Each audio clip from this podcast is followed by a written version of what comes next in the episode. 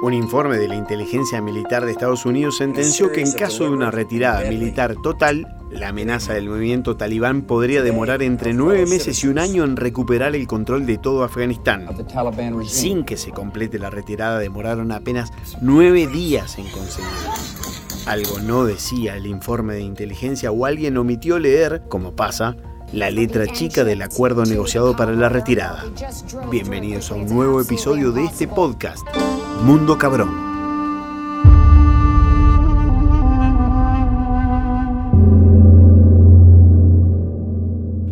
Para entender el surgimiento o la semilla del movimiento talibán, vale la pena buscar y encontrar los primeros reportes internacionales que se ocupaban de este movimiento. Para eso tenemos que remontarnos a los primeros meses del año 1995, cuando después de una brutal guerra civil entre tribus afganas, entre muchísimas tribus afganas, aparecían los primeros reportes que se animaban a decir que un gran cambio se venía. Y era un gran cambio. La crónica del 95 hablaban de un movimiento de puristas del Islam unidos a patriotas afganos. Unos interpretaban el Corán a su antojo y con un ojo casi medieval, mientras que los otros agitaban el patriotismo patriotero. Berreta. Esta nueva fuerza demoró pocos meses en hacerse con el control de casi el 40% de uno de los territorios más complejos de dominar, por una geografía hostil, llena de accidentes, donde un mosaico de tribus muy distintas entre ellas conviven o luchan por coexistir.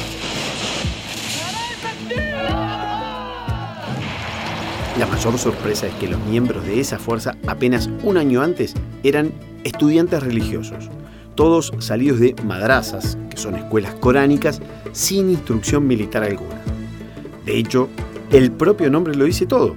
El movimiento talibán significa movimiento de los estudiantes. Talibán puede ser interpretado en árabe como estudiantes o quizá forzándolo un poco como seguidores o discípulos. Pero claramente estamos hablando de un movimiento estudiantil bastante oscuro, con escasa formación militar y mucho menos formación política. Para eso se unieron a los patriotas líderes tribales de distintos rincones de esa brutal geografía afgana. Ellos sí, manejaban armas, conocían las reglas de la aplicación de la ley por la fuerza casi siempre y a su antojo.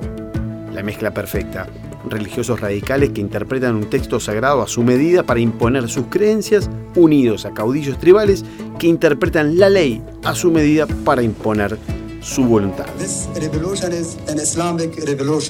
Pasaron 25 años, un cuarto de siglo, y este movimiento terminó no solo sobreviviendo, sino negociando casi con rango de estadistas la salida de una coalición militar internacional la ocupación afgana, tengamos en cuenta, no es solo de Estados Unidos, que costó decenas de miles de vidas, es una coalición de una decena de países. Entonces, aquellos estudiantes hoy vuelven a ser el gobierno de Afganistán. Y digo que vuelven porque se hicieron con el control de ese enorme e inmensamente rico país no solo una vez, sino dos.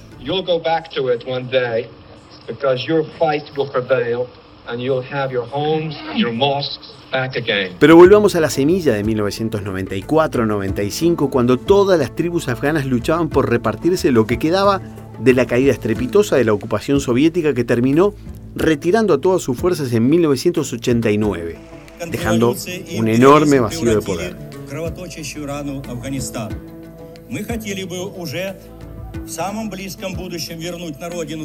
Aquellos estudiantes del talibán se encontraban en los rincones menos accesibles de la provincia de Kandahar, en el corazón de la etnia Pashtun, esto en el sur de Afganistán, para ubicarnos. El sur y sureste fronterizo con Pakistán, así como el oeste con Irán, como el norte con las ex repúblicas soviéticas asiáticas de Tayikistán, Turkmenistán y Uzbekistán. Los soviéticos invadieron Afganistán en 1979 para imponer un gobierno de corte comunista alineado con el eje de Moscú y como siempre pasa con quienes no estudian las lecciones de la historia, la aventura ocupacionista terminó como cualquier otro intento foráneo de imponerse por la fuerza en el pasado. Fueron derrotados y fueron obligados a retirarse.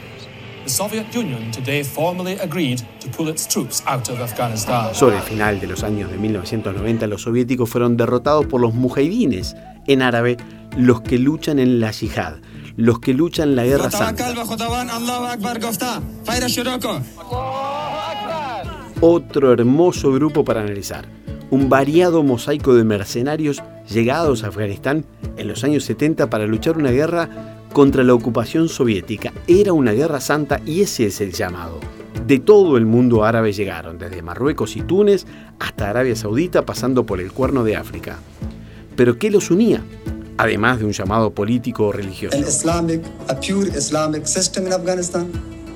Freedom of Afghanistan and liberation of Afghanistan. El dinero que Estados Unidos, a través de la Agencia Central de Inteligencia, la CIA, las armas, el entrenamiento, la formación en el combate de guerra de guerrillas. Eso lo llamaba.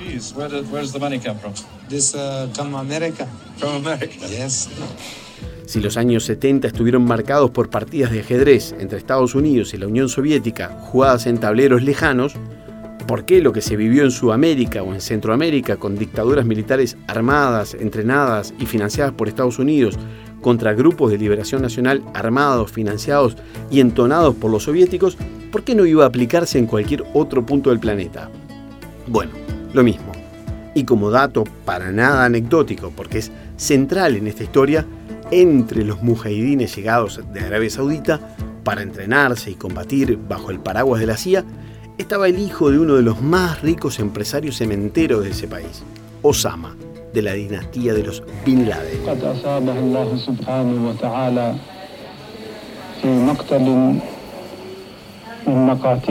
De todas maneras, la victoria de los mercenarios armados duró un suspiro como suele suceder con fuerzas de mercenarios. Una vez que se alcanza la victoria, empieza una nueva lucha, una lucha entre ellos para controlar lo que consiguieron, en este caso, Afganistán. Fue el verano del 95 y Afganistán era tierra arrasada por guerras tribales, caudillos sanguinarios y una guerra civil brutal, literalmente brutal. Y entre medio de esa guerra civil fue que aparecieron los estudiantes del Corán con los patriotas de cuento fácil populista con la promesa de combatir la corrupción y poner los valores islámicos por encima de todo promesas que rápidamente atrajeron seguidores afganos que lucharon codo a codo con mercenarios para expulsar a los soviéticos, pero que entendieron que ya era hora de que Afganistán sea para los afganos. Lo que dijimos antes, en pocos meses, se hicieron con el control del corazón del país. En el 96 declararon Afganistán como un emirato islámico e impusieron una reinterpretación extremista del Corán que contempla, todavía hoy, un aberrante sistema de castigos públicos ejemplares como forma de resolver todas las disputas legales que afectaran la moral de una comunidad. Flagelación, lapidaciones, amputaciones y ejecuciones en masa. Ni hablamos del rol de la mujer que básicamente quedó limitado a la reproducción, porque ni siquiera derecho a pisar una escuela o mostrar un centímetro de piel en público tienen permitido. Que los mujahidines están cerca, los guerreros están muy cerca y no puedes salir de casa en pantalón y taparte porque están muy cerca. Eso sí, todo muy religioso, ¿eh? Tan religioso que dejaron claro que ninguna otra práctica religiosa podría permitirse en su territorio. Al fin y al cabo, los estudiantes se convirtieron en maestros y comenzaron a predicar su versión a su manera. Un ejemplo, en 2001 volaron en pedazos las impresionantes estatuas conocidas como los grandes budas de Bamiyan, un objeto de admiración universal y una maravilla en sí mismo. Para ellos era un monumento gigante a la blasfemia y declararon su destrucción como santa y necesaria. En términos organizativos, establecieron un marco de ordenamiento administrativo que incluye ministerios, oficinas públicas, básicamente muy simple la organización, porque para ellos todo se basa en edictos religiosos y se resuelve con edictos religiosos.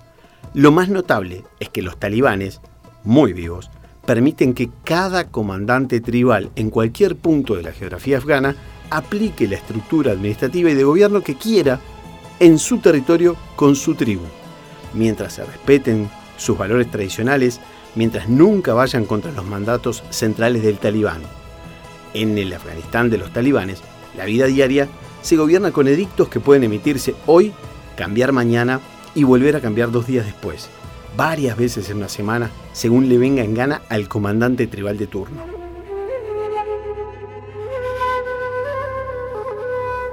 Ellos asumen que el rol de la mujer debe circunscribirse únicamente a servir al hombre y este es el que toma las decisiones por ella. Sus roles en la sociedad quedan reducidos a la mínima expresión.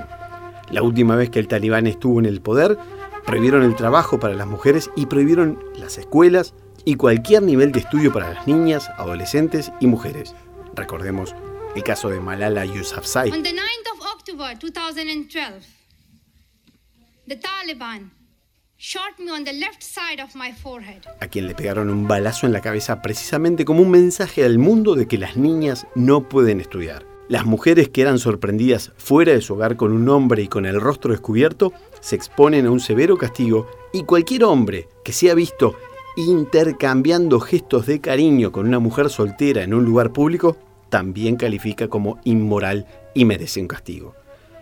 Está claro que tras la caída de su régimen oscurantista por acción de la coalición internacional que dirigió Estados Unidos, las mujeres recuperaron y ganaron muchísimos derechos y normalizaron su rol en la sociedad más allá de algunos vestigios de tradicionalismo patriarcal. Sin embargo, cuando en 2020 Estados Unidos se sentó a la mesa de negociaciones con los líderes talibanes, en este caso Mike Pompeo, un funcionario de la administración Trump, en persona en Kabul, el punto central era garantizar la retirada de las tropas y los funcionarios de Estados Unidos y que estos salgan ilesos. En ese mismo momento había un clamor. Las mujeres exigían a la administración de Estados Unidos que en la negociación, por favor, garantizaran sus derechos y no una regresión que se veía como inminente. Las primeras señales, estos días, de este regreso talibán le dan la razón a las mujeres. Esta semana en Kandahar, militantes talibanes entraron en un banco y ordenaron la salida de todas las mujeres de sus puestos de trabajo. Estos pasaron a ser ocupados por familiares directos de ellas que no tuvieran trabajo.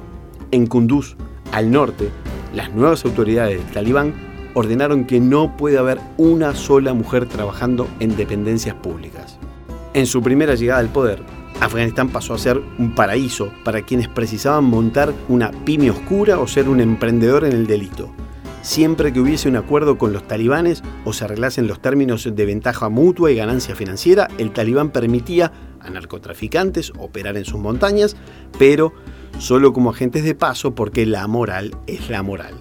El cultivo de amapolas, una industria clave en Afganistán, floreció más que nunca por los varones del opio y a los cargamentos de morfina, heroína o cualquier otro opioide ya casi le faltaban normas de certificación de calidad. De la misma manera, Osama Bin Laden, aquel mujahidín saudí que entrenó la CIA y los comandos de operaciones especiales, consiguió en Afganistán lo que ya no conseguía en Sudán, en Somalia o en el norte de África donde comenzó a montar su multinacional del terror, Al-Qaeda, o la base en árabe, una organización terrorista basada en fundamentos religiosos extremistas, de esos que tan bien le caen a los talibanes, pero en este caso con aspiraciones globales. Van un poco más allá. El golpe maestro fue el atentado terrorista más impactante de la historia reciente, cuando en septiembre de 2001 derribaron con aviones comerciales llenos de pasajeros civiles el World Trade Center de Nueva York e impactaron el Pentágono en Washington asesinando unas 3.000 personas. Good evening. Today, our fellow citizens, our way of life, our very freedom came under attack in a series of deliberate and deadly terrorist acts. Pocos días después, el presidente George Bush prometió sacarlos de las cuevas humeando y en uno de los discursos más básicos redefinió un nuevo orden internacional casi sin saberlo. Every nation in every region now has a decision to make.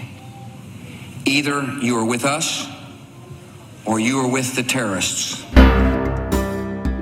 La respuesta sería devastadora y Estados Unidos se abrogó el derecho de perseguir a los criminales terroristas donde fuese en el mundo y cómo fuese.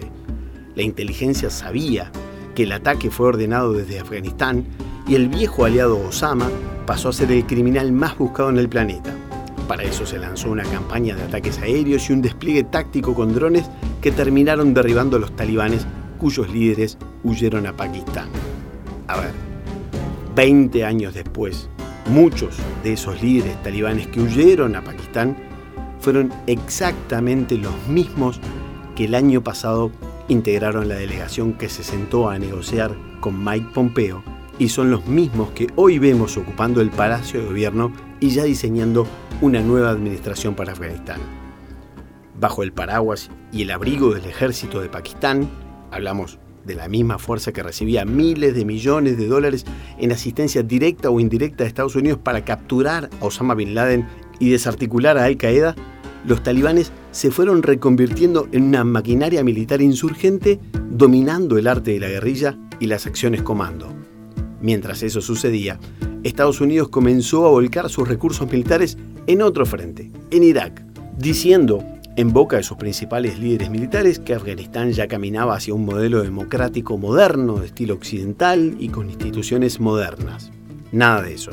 En Afganistán, básicamente se daba un caso claro de ocupación militar sosteniendo, armando y financiando una administración local que sirviera a los intereses de la coalición y de la cual todos se beneficiaban mediante mecanismos de corrupción por todo Afganistán. Organizaciones no gubernamentales, fundaciones, concesiones de obra pública, lo que se imaginen. La corrupción a simple vista era la excusa perfecta para que de vuelta el discurso populista, religioso y patriótico de los talibanes prendieran las zonas rurales más alejadas de Kabul. Entre los que se sumaron a sus filas y los que fueron forzados, los talibanes comenzaron a construir un ejército propio.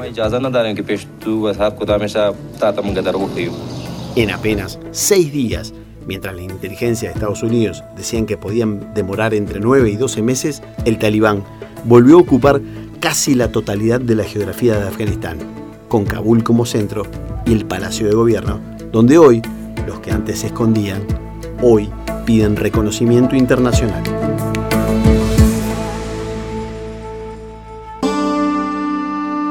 El diseño sonoro es de Álvaro Pintos, mi nombre es Martín Sartú y el mundo siempre será cabrón.